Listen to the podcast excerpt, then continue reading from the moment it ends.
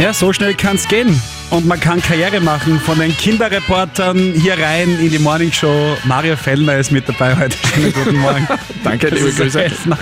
Die Radio Steiermark Kinderreporter. Was denkst du, dass du erst vor zwei Jahren äh, deine letzte Kinderreporter-Geschichte gemacht Das hast? waren meine, da? meine Kollegen und Ja. Kolleginnen waren das. Und deine Chefin Doris Rudloff-Gareis hat dich damals auch mitgenommen, so wie in dem Fall auch äh, eine gute Runde aus Holleneck von der Volksschule. Es ist ans Institut für Weltraumforschung in Graz gegangen. Liebe Grüße an Andreas, Karina und Timo. Die interessieren sich nämlich sehr für den Mond. Und der ist ja auch in der Wissenschaft ein gefragter Planet, an dem viele Nationen großes Interesse zeigen. Im Interview mit dem Weltraumforscher Günter Kagel wollte das Kinderreporter-Team gleich einmal die Besitzverhältnisse klären. Na, dann schauen wir mal. Günther, wen gehört eigentlich der Mond? Ja, eigentlich gehört der Mond niemanden oder genau genommen allen. Das ist ein internationales Gesetz, das eben keine Nation ein Grundstück am Mond beanspruchen darf.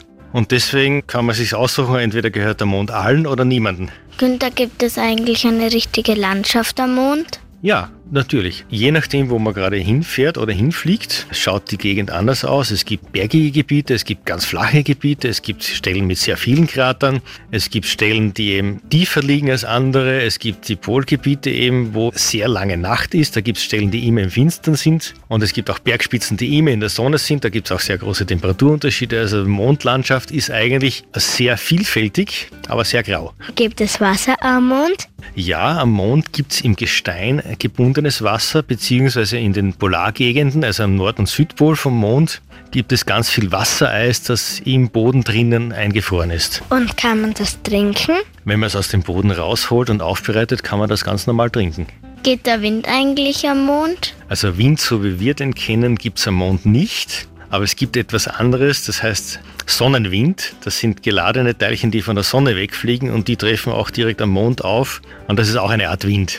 Hört man eigentlich was am Mond? Am Mond kann man eigentlich nichts hören, weil da gibt es keine Luft. Da ist ein sogenanntes Vakuum und Vakuum ist nicht geeignet, um Schallwellen zu transportieren. Und deswegen kann man eigentlich außer seinen eigenen Raumanzug und das, was man selber redet oder über Funk redet mit jemand, hört man gar nichts. Wie lange ist es am Mond eigentlich finster? Also der Mond hat einen sehr speziellen Tag-Nacht-Zyklus. Dort ist circa 14 Erdtage lang immer Sonnenschein und dann ist wieder circa 14 Tage immer Nacht. Ist es in der Nacht und am Tag gleich kalt am Mond oder ist es, glaubst in der Nacht kälter? Also der Mond hat sehr starke Temperaturunterschiede. Dadurch, dass er im Tag-Nacht einen ganzen Monat dauert, also 14 Tage hell, 14 Tage dunkel, kann es in den 14 Tagen, wo es hell ist, sehr heiß werden. Und in den 14 Tagen, wo es eben dann Nacht ist, äh, kühlt das Material und der Mond eben sehr stark ab. Und dann kann es sehr, sehr kalt werden. Ich würde nur gerne oben sein, wenn es hell ist. Ja, dann darfst du nur circa 14 Tage dort bleiben. Danke, Günther, für das Interview. Ja, bitte, gern geschehen. Nächste Woche berichten Karina, Timo und Andreas im Interview mit dem Weltraumforscher Günter Kagel darüber, wie am Mond geforscht wird und warum Mondgestein für die Wissenschaft so interessant ist. Wir sagen mal vielen Dank dafür. Großes Kino. Schönen Samstag.